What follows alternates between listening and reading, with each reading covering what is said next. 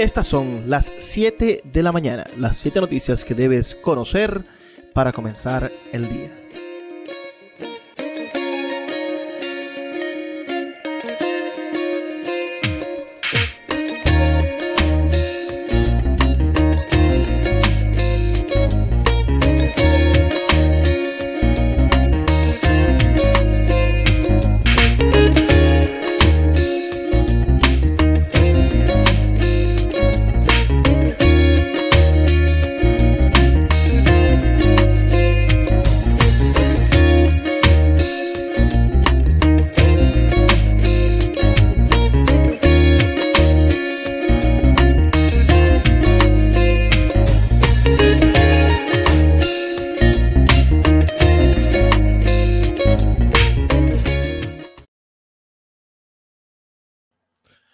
Bienvenidos a las 7 de la mañana, este espacio que hacemos para ustedes de lunes a viernes por el canal de YouTube de Juan Carlos Fernández, por el canal de YouTube de La Tercera Voz y por mi canal de YouTube Luis Peroso Cervantes, un espacio que los invitamos a seguir. Soy Luis Peroso Cervantes. Luego transmitimos también por todas las redes sociales, sobre todo las de nuestra compañía de comunicación, nuestro medio, la tercera voz. Vamos entonces a explorar las siete noticias que usted debe de conocer para comenzar el día. Sintonizas las 7 de la mañana, las siete noticias que necesitas para comenzar el día. Síguenos en nuestras redes sociales, arroba extremadamente en Instagram y en Twitter. Sigue las redes de la tercera voz. 3 era voz en Twitter, Instagram y Facebook. También puedes seguirnos en nuestro canal de YouTube, Luis Peroso Cervantes.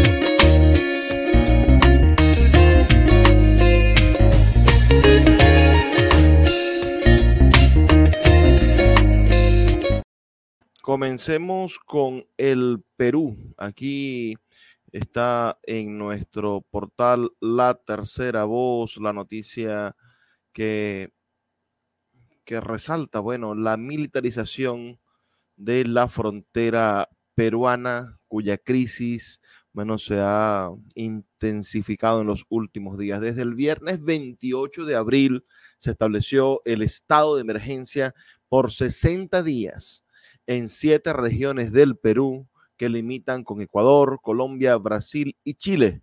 De esta manera, las Fuerzas Armadas, juntamente con la Policía Nacional, pasan a estar a cargo del control y vigilancia fronteriza para impedir el paso de migrantes. Con esto, el gobierno de Dina Boluarte busca cubrir las serias denuncias que pesan sobre su gestión por violación a los derechos humanos y por actos de corrupción hasta la denominada línea de la Concordia en la región de Tacna han llegado 196 militares y 390 agentes de la Policía Nacional para reforzar el control migratorio de esa zona. Esto ante la llegada de cientos de migrantes venezolanos, colombianos, haitianos y de otras nacionalidades provenientes de Chile. Analicemos un poco el problema migratorio, como hoy está bueno, dando mucho de qué hablar, sobre todo en esta zona. El señor Biden a principios de esta semana ha militarizado también la frontera de Estados Unidos con, México. Ah, entre las políticas migratorias que quiere imponer Biden ante la, mm, el cese del, del reglamento migratorio que se impuso en la pandemia y que impuso Donald Trump está militarizar y apoyar la militarización de la frontera de Guatemala. Estamos en presencia hoy de la militarización del Perú en los próximos 60 días y ya el presidente de Chile había tomado la decisión de militarizar su frontera. Entonces nos encontramos hoy frente a la migración como enemigo político a la migración como excusa para, para ocultar como trapo rojo para ocultar los problemas internos de los países como la gran responsable de procesos que verdaderamente no tienen que ver con ella y por supuesto como una de esas formas terribles de repulsión hacia el otro, de violación de derechos humanos y la falta de otra edad. Mm, América Latina, que frente al problema de los desplazados venezolanos se había portado mucho mejor que Europa frente al problema de los desplazados sirios, hoy empieza a criminalizar a los desplazados, empieza a atacar al venezolano, sobre todo al venezolano y al haitiano, que son quizás los más... Mm, los más conspicuos migrantes de este siglo y de esta forma empezamos a perder la parte humana que nos había diferenciado y nos empezamos a constituir en una sociedad hipócrita, por supuesto, pero también llena de los altibajos de la del rencor, del miedo, del desprecio hacia el otro. Estoy bastante preocupado por cómo esto en este año 2023 va a significar quizá un retroceso en la formación y en la actividad de un ejemplo diferente de cómo tratar el caso migrante en el mundo. El propio Petro, bueno, ha hecho una unas arengas sobre de qué manera atender la migración y evidentemente en eso quizás hay profundas diferencias con la manera en la que el saliente eh, Iván Duque trató al migrante venezolano y le dio derechos al migrante venezolano. La migración es sin duda uno de esos fenómenos que ninguno de nosotros quisiéramos vivir, pero es también con natural al ser humano. En el país donde haya más oportunidades, en ese país va a haber más ingreso de migrantes. Es quizá una de las bases de la oferta y la demanda del capitalismo. Entonces, criminalizarlo es sin duda ir contra las leyes del capital, contra la forma en la cual nos encontramos los seres humanos con relación a la economía. Tenemos por aquí saludos de nuestro amigo Jorge González, que nos saluda desde el Perú, desde Santa Rosa, en el Perú, y tenemos saludos de nuestro amigo el escritor Ramón León. Sigamos en esta mañana con las 7 de la mañana, las 7 noticias que necesita para comenzar el día. A esta hora sintonizas las 7 de la mañana, las 7 noticias que debes conocer para comenzar el día, con Luis Peroso Cervantes.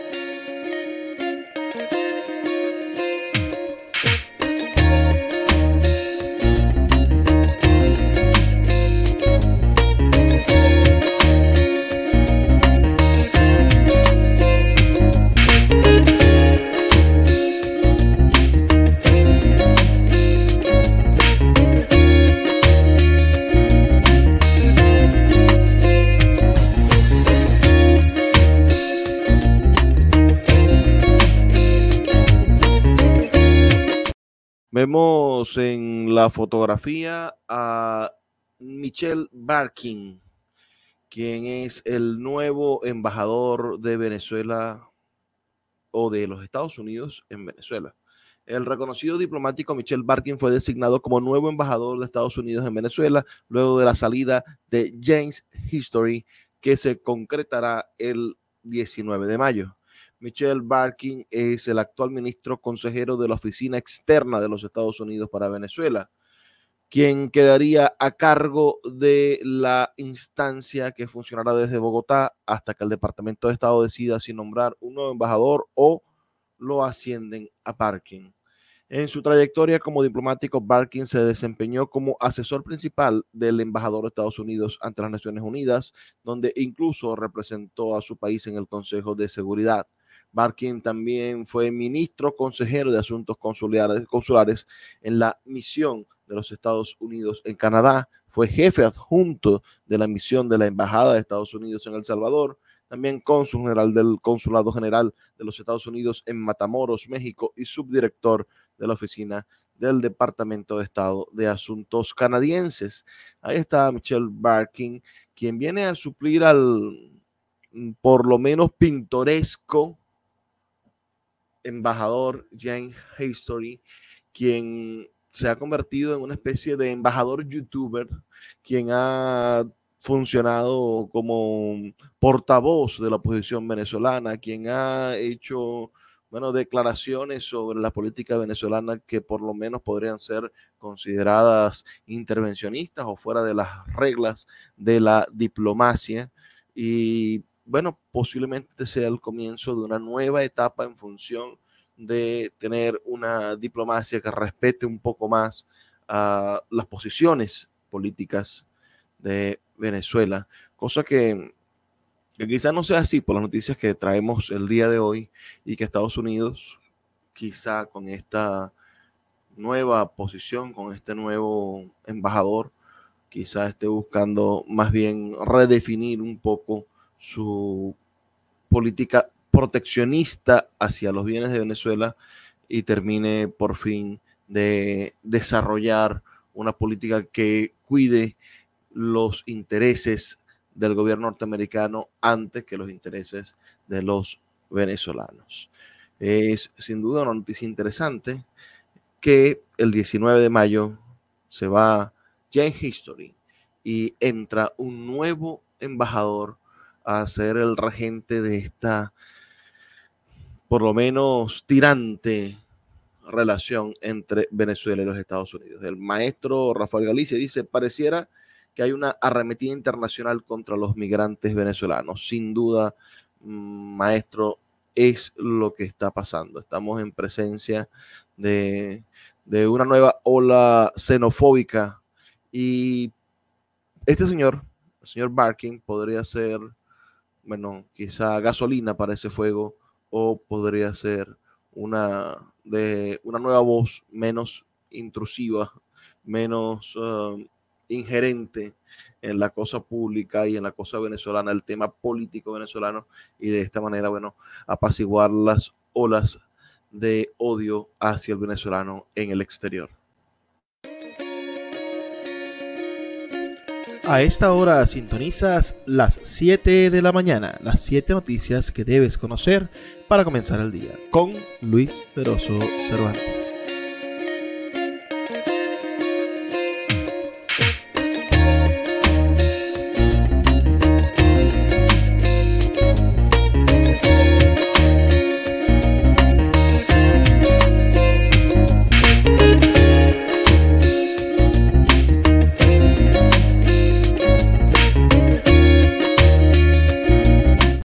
Siguiendo con el tema de los Estados Unidos de Norteamérica, sucedió algo ayer que sin duda devela un tinglado, y no es que uno se convierta en conspiranoico, pero el día de ayer Estados Unidos permitió a Dinora Figuera acceder a los 346 millones de dólares de Venezuela congelados en los bancos estadounidenses.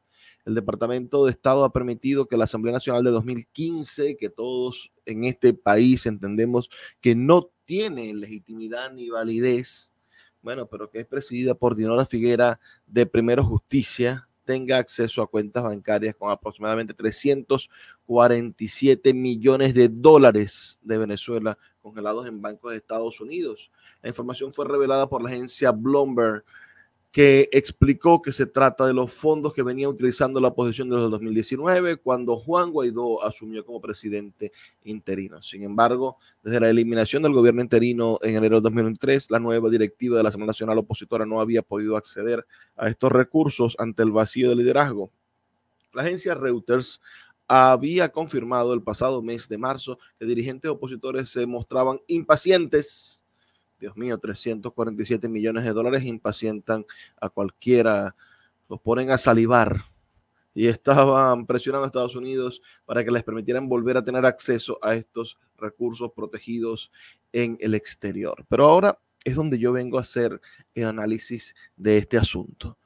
El TSJ en el exilio, que es otro ente que no goza de ningún tipo de credibilidad por parte del pueblo venezolano. Usted le pregunta a cualquier venezolano de Venezuela, a los que estamos aquí, a los que estamos padeciendo la crisis, si tiene algún tipo de legitimidad, credibilidad o conoce quiénes son los representantes del TSJ en el exilio, del que llaman ellos el TSJ legítimo, nombrado por la Asamblea Nacional que presidía el señor mm, de Primero Justicia, em, se me ha olvidado hasta el nombre de este muchacho, de una sola ceja, ah, Julio Borges.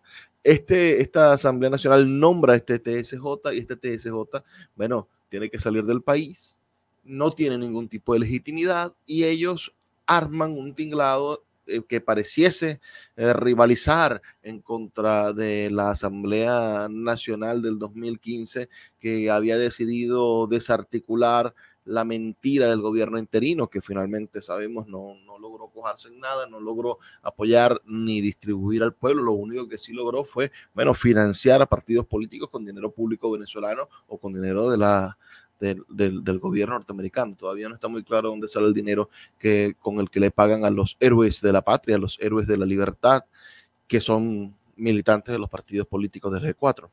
Bueno, pero este, esta gente ha montado la pantomima de que le iban a exigir a la Asamblea Nacional del 2015 que por obligación constitucional tenían que asumir el gobierno interino. Y que si ellos no lo asumían, si la Asamblea Nacional no lo asumía, ellos se iban a abrogar el derecho de hacer esta, esta, esta primacía de elegir al presidente interino de la República porque no reconocían a Maduro y evidentemente lo que estaba de fondo era este saco de dinero, estos 340 millones de dólares que ahora van a poder utilizar a sus anchas, que de nuevo se convierten en presa de la posible corrupción y por supuesto, de la no rendición de cuentas, porque Guaidó no ha rendido cuentas, porque Guaidó dice que le rindió cuentas con una empresa de auditorías a Estados Unidos, pero no le rinde cuentas al pueblo venezolano.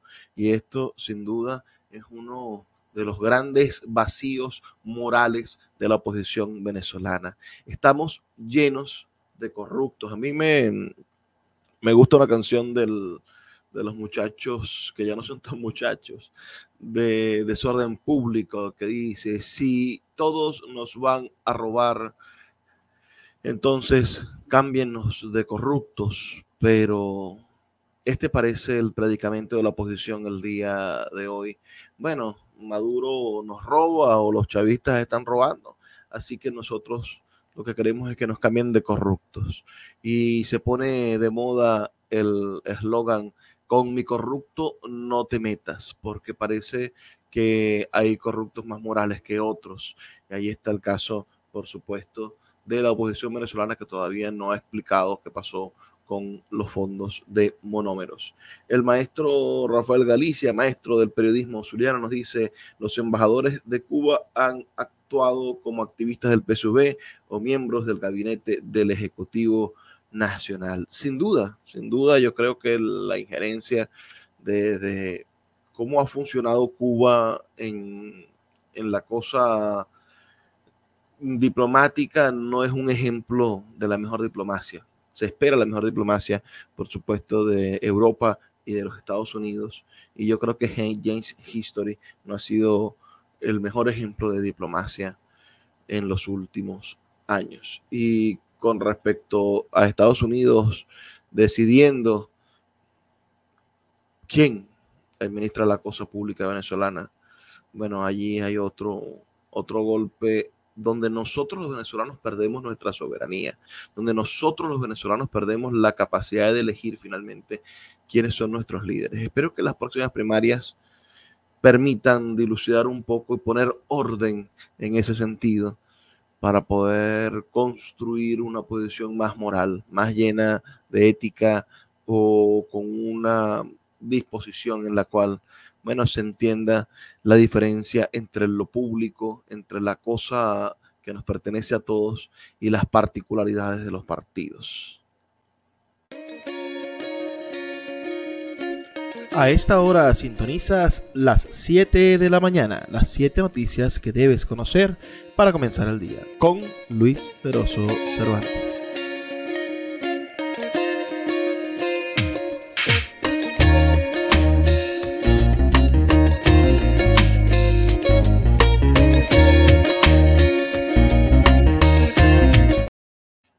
La foto, Nicolás Maduro con una parte de su gabinete. Maduro declaró ayer, la rata de Juan Guaidó huyó al exterior para coordinar el robo de la empresa Cidgo. El presidente Nicolás Maduro repudió la licencia general 42 emitida por la Oficina de Control de Activos Extranjeros, la OFAC, que avala la subasta de la empresa venezolana Cidgo Petroleum Corporation de sede en Estados Unidos. Dijo Nicolás Maduro, la rata de Juan Guaidó huyó al exterior para coordinar el robo de la empresa Cidgo. Al mismo tiempo, Maduro puntualizó que la medida de Estados Unidos sobre Cidgo no tiene parangón no se atrevió Donald Trump a hacerlo, entregarle la empresa Cidgo en sus manos para que la vendiera como le diera la gana, cuando le diera la gana. El gobernante sostuvo que el pueblo venezolano repudia y rechaza las acciones declaradas por el robo que ejecuta el gobierno de Estados Unidos en pleno siglo XXI. En este sentido, condenó el robo y saqueo más grande que ha enfrentado alguna nación en el mundo en el, ejecutado por el gobierno de Joe Biden.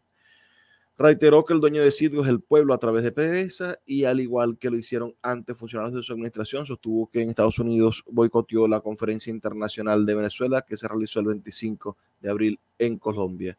Hay que ser cara dura, ¿no? Para decir que fue Estados Unidos cuando él fue el que lo boicoteó con sus declaraciones el día antes.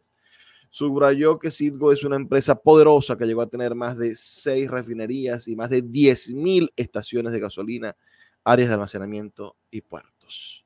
Por otra parte, Maduro informó sobre la asignación de 100 chutos a la empresa nacional de transporte y dijo que fueron recuperados por el Estado mediante la ley de extinción de dominio recientemente sancionada por la Asamblea Nacional. Esto da miedo, esa ley de extinción de dominio. Todo esto lo dijo en el marco de un encuentro titulado llamado Encuentro Productivo Sinergia para el Encadenamiento Agroalimentario que se desarrolló en el Círculo Militar de Caracas. Pero analicemos un poco esto, ¿no? Maduro aprovecha para, para crear su mitología, para construir su idea, también su teoría de la conspiración, y dice que la llegada de Guaidó, que es totalmente pactada, bueno, tenemos que entender que es una idea que fue pactado en la transición a Colombia y de Colombia a Estados Unidos.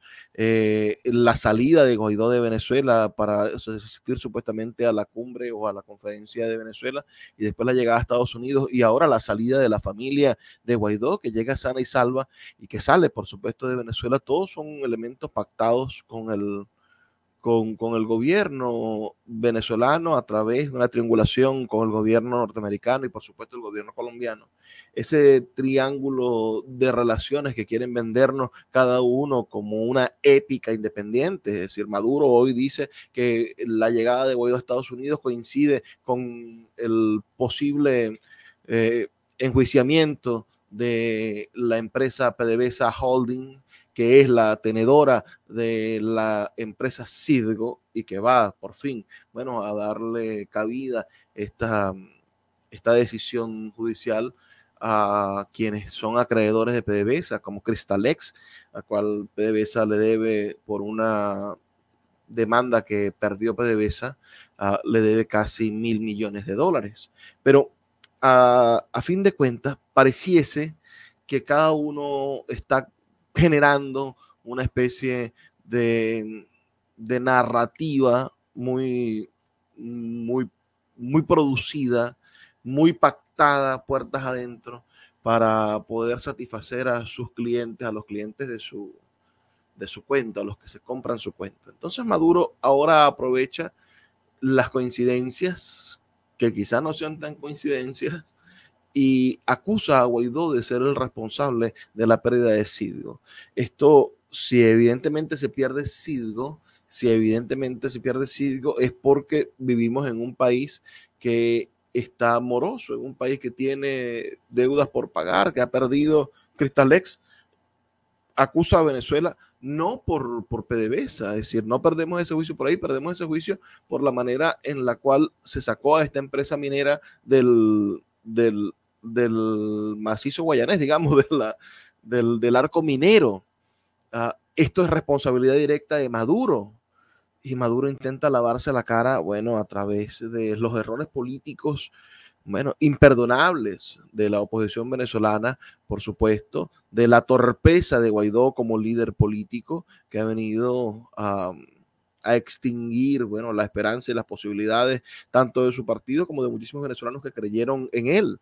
Venimos a encontrarnos con un hombre y con una condición política en Venezuela que cada día, bueno, se hacen más distantes. Estamos en la era de la posverdad política en Venezuela. Cada uno tiene una forma de realidad que se adapta a las circunstancias y lo peor es que pareciese que están puestos de acuerdo para que esto sea así. Jorge González nos dice, doctor Peroso, ¿sabe de los presos políticos?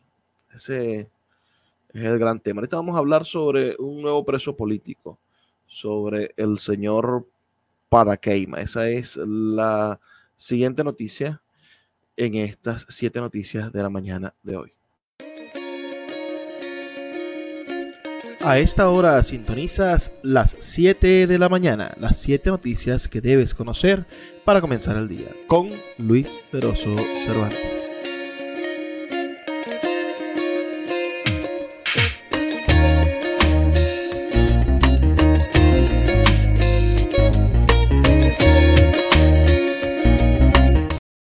Se consumó el día de ayer la caída de Ernesto Paraqueima, alcalde del Tigre, quizá uno de los políticos con el lenguaje más disruptivo en la construcción de la política venezolana. Ahí vemos en la foto una fotografía que yo no había visto para ningún político, ¿no? El logo del SEBIN hecho con spray posiblemente, el, el metraje de la estatura de la persona que está siendo procesada y por supuesto el, cartelito donde está el número de cédula de Paracaima 10 942 949 cosa que, que fue comunicada, expuesta por el propio fiscal general de la República. Esta es una fotografía que comparte el fiscal general de la República después de aprender a Paraqueima. La caída de Paraqueima puede narrarse como, como una historia independiente, ¿no? Todo lo que sucedió ayer, bueno, conllevó por fin a la a saciar la venganza de algún sector político venezolano en torno a un error, por supuesto, de Paraqueima. Veamos el, el audio, ya ustedes lo conocen, está en la red social de La Tercera Voz, pueden ir a escucharlo allí, pero me gustaría que, viéramos el, la versión de Paraqueima, porque aquí a la persona que pareciese que todos han escuchado, que es a este hombre que se ha hecho las veces de, enemigo público número uno, la gente no ha escuchado o no se ha detenido a escuchar su versión o a poder entender cuál es el proceso, de qué está siendo acusado. Está siendo acusado sin duda por, por una irregularidad, por haber, bueno, ofendido a, a unos niños que, que estaban desarrollando un, un, mural en la ciudad del Tigre, pero cuando uno escucha bien el audio se da cuenta de que aunque emite unas opiniones soeces, porque él tiene un estilo de soez de manifestarse, no, no hace una incitación al odio según, según mi entender, o al menos el linchamiento moral y ahora político inmediato que implica, bueno, el hecho de que el fiscal exponga el rostro de esta persona con el cartel del SEBIN, todo esto que está sucediendo, que son sin duda irregularidades, a este linchamiento moral del cual está siendo víctima para Keima por opinar, por tener una idea hasta estética. Imagínense ustedes, el hombre dice que ese mural se fue hecho con los pies. Evidentemente, esa, esa idea cualquiera podría expresarla de cualquier elemento artístico. Alguien podría decir eso sobre una exposición de pintura de cualquier pintor. Claro, estamos aquí en presencia de algo que fue pintado por unos niños que están dentro del espectro autista pero mm, de, decir eso, es decir, de, decir que si eso si esa pintura o ese mural fue pintado con los pies, que es una opinión burda sobre un mural o sobre una expresión artística, a ser criminalizado, a, a ser expuesto como está siendo expuesto, estamos viendo una especie de castigo a la opinión, estamos viendo, bueno, la consumación del deseo de este país, del deseo de sangre de este país, estamos viendo la, construcción y, la, y, cómo se ha impuesto la sociedad de Twitter, la Twitterzuela en, en la vida política venezolana. Y como nos decía Andrés Izarra ayer en un, en un tuit que a mí me pareció verdaderamente brillante, bueno, decía que este ha sido el trapo rojo que le cayó del cielo al madurismo para poder sacarse de encima el tema de el tema de los salarios, es decir, estaban abogados con la opinión pública en contra para los salarios y el, si hay algo hace maravilloso la orquesta del chavismo es tocar para que los demás bailen a su ritmo. Y decidieron cambiar el ritmo de la opinión pública, decidieron cambiar el ritmo de Twitter y decirle a Twitter, bueno, ya no hables más del salario, estoy cansado de que me estés criticando por el salario, ahora vas a hablar de paracaídas. Y la oposición venezolana en Twitter, bueno, muy obediente, fue a hablar exclusivamente de lo que el madurismo quería. Por eso les pido que escuchemos un poco la versión de Paracaíma que fue lo que pudo decir antes de ser procesado y, juzgado por la opinión pública. Distinguido presidente de la Asamblea Nacional, honorables diputados, padres y representantes de todos los niños que de alguna manera han sido afectados por mis palabras. Eh, las razones y cómo comenzó todo, que veníamos nosotros por la primera carrera, nuestro equipo, la avenida principal de la ciudad del Tigre y vieron cómo estaban acomodando o haciendo, tratando de hacer un mural. Lo estaban haciendo con cal y con pues, productos muy limitados. Y nosotros le entregamos eh, eh, los cuñetes de pintura, rodillo, brocha, todo el equipo para que hicieran lo que iban a hacer, lo que iban a plantear. Igual todos los espacios públicos como la bandera, el Paseo de la Virgen, y todo siempre lo hemos puesto a disposición de todos estos movimientos que tiene que ver con niños con alguna condición. Pero aparte de eso, en eh, la alcaldía nosotros tenemos distintos directores que tienen eh, alguna condición, como el caso de Asperger, entre otras. Pero aparte todavía tenemos la única dirección de salud mental que existe en toda Venezuela ahí tenemos psicólogos, psiquiatras, tenemos sociólogos en esa eh, eh, dirección de salud mental. Yo de verdad eh, creo que no fue la mejor forma como lo vi. Bueno, ese fue un poco un fragmento de lo que dijo Ernesto Paraqueima, quien además fue llevado, puesto con un pasamontaña, ya se encuentra en Caracas, lo sacaron del tiro, se lo llevaron a avioneta.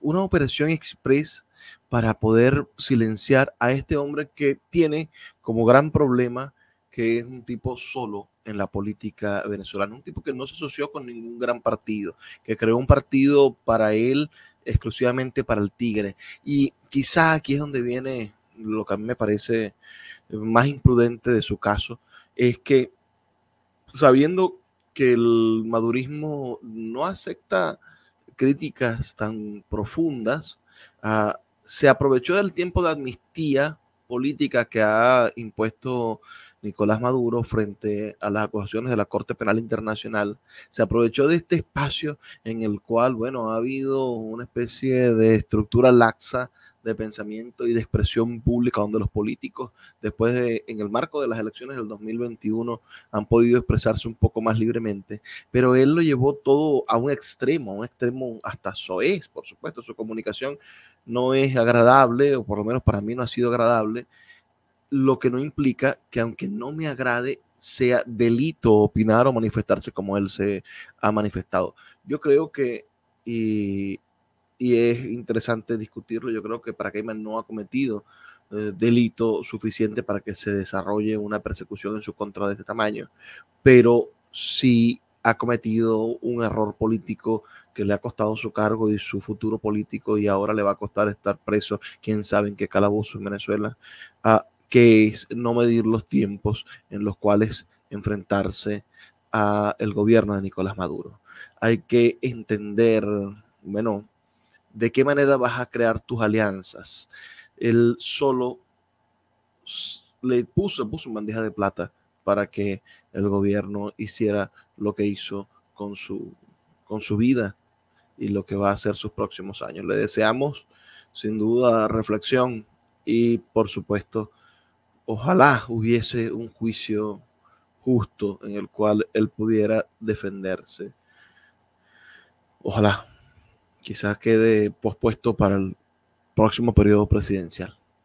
Dice por aquí nuestro amigo Jorge Cortinas de Humo. Sin duda, este hombre es víctima de la capacidad que tiene el chavismo para crear cortinas de humo y distracciones frente a los problemas verdaderamente tajantes del país, como es el problema del salario mínimo, que es un problema súper, súper delicado y que sigue siendo el tema más triste, por supuesto, de la cosa de la opinión pública diaria, lo que hizo Maduro esta semana con el salario.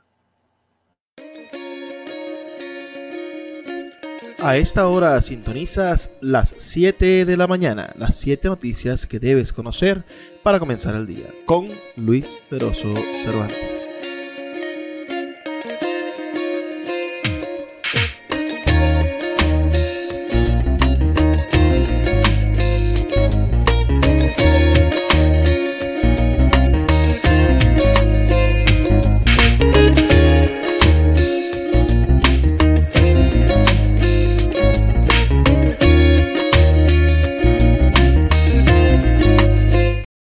Volvemos al tema PDVSA y ahora está relacionado con una nota de la agencia de noticias Reuters que dice flota de tanqueros de PDVSA en riesgo de hundimientos, incendios y derrames.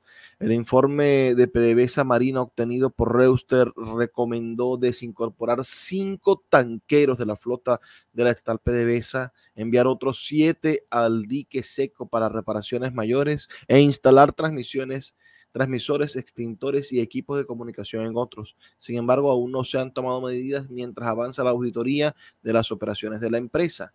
Más de la mitad de los 22 tanqueros petroleros que integran la flota propia de Venezuela están ya deteriorados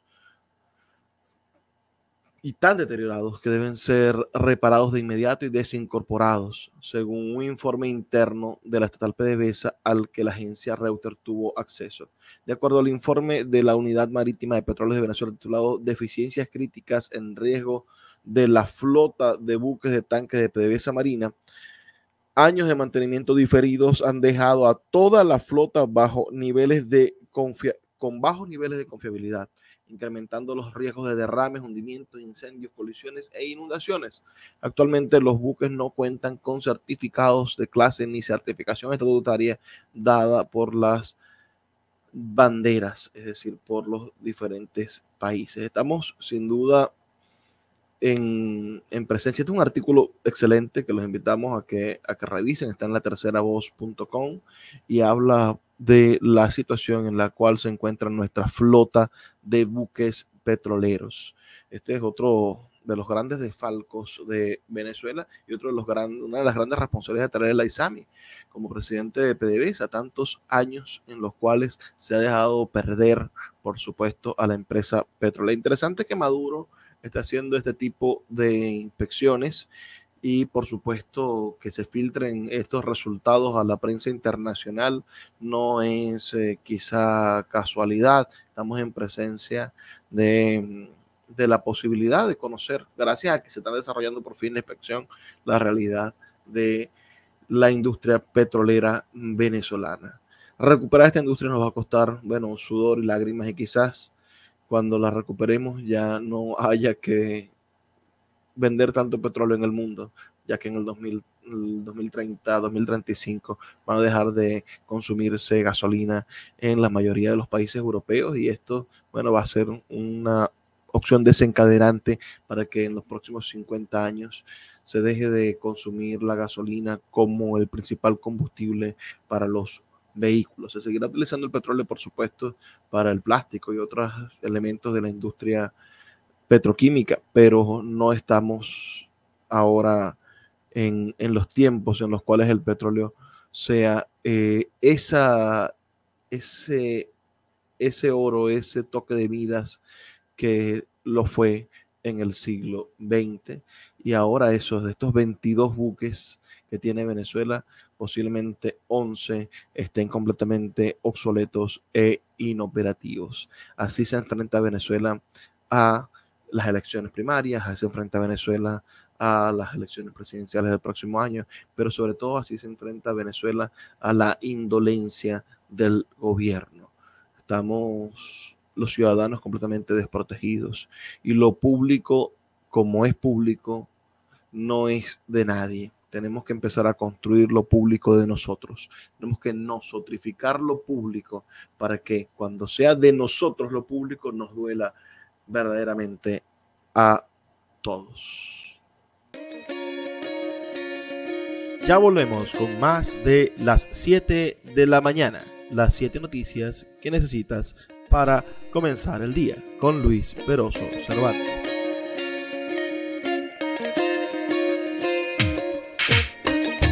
La última noticia de esta mañana está relacionada con la huelga de escritores, huelga masiva de guionistas para realizar las producciones de cine, televisión y de las plataformas. Más de 11.000 escritores de todos los Estados Unidos se lanzaron a la huelga desde la madrugada de este martes contra los bajos salarios y las malas condiciones laborales. Se trata de miles de trabajadores de la industria audiovisual agrupados en el uh, Guild of American, que convocó la huelga luego de seis semanas de negociaciones con las principales empresas, entre las que se encuentran las más importantes productoras de cine y TV, pero también servicios de streaming como Netflix o Prime Video. La huelga se lleva adelante por tiempo indefinido hasta que las empresas atiendan las demandas de los trabajadores. La mayoría de estos reclamos están relacionados con los profundos cambios que sufrió la industria en los últimos años, marcados por el ascenso de la era de las plataformas que exigen una cantidad inusitada de producciones anualmente que se suman a las de cine y TV. Según comunicó el sindicato, una de las principales demandas es reconocer y corregir la forma en la que el streaming ha afectado el trabajo, la compensación y las condiciones laborales de los escritores. Sucede que en la era del streaming las empresas obtienen ganancias mil millonarias, mientras que la participación de los escritores en las regalías es mínima. Además, como las plataformas no hacen pública la cantidad de visualizaciones de cada producción, se exige que se establezca un mecanismo que garantice la transparencia para que los trabajadores obtengan la participación que les corresponde. Esto se combina con peores condiciones de trabajo, equipos de escritores más pequeños que deben trabajar con tiempos cada vez más acortados, según exige la frenética competencia de las plataformas por tener siempre nuevas películas y series que ofrecer. Durante la última década, las empresas adaptaron prácticas comerciales que redujeron drásticamente nuestra compensación y socavaron nuestras condiciones de trabajo. Estamos pidiendo restaurar el salario y las condiciones de los escritores para reflejar nuestro valor para esta industria. La supervivencia de nuestra profesión está en juego. Un artículo verdaderamente interesante que está aquí en la terceravoz.com. Pueden terminar de leerlo allí y entender un poco cómo funciona este drama Ah, sindical de los escritores en Estados Unidos. Esto va a traer retrasos, señores, en todas las series que usted está viendo, porque son 11.000 escritores que se han puesto de brazos caídos y que van a colocar sin duda en crisis el sistema de entretenimiento norteamericano. Así llegamos al final de estas siete noticias de la mañana de hoy. Agradecidos por su sintonía. El día de ayer Mm, se nos fue la luz a esta hora y por eso no pudimos transmitir.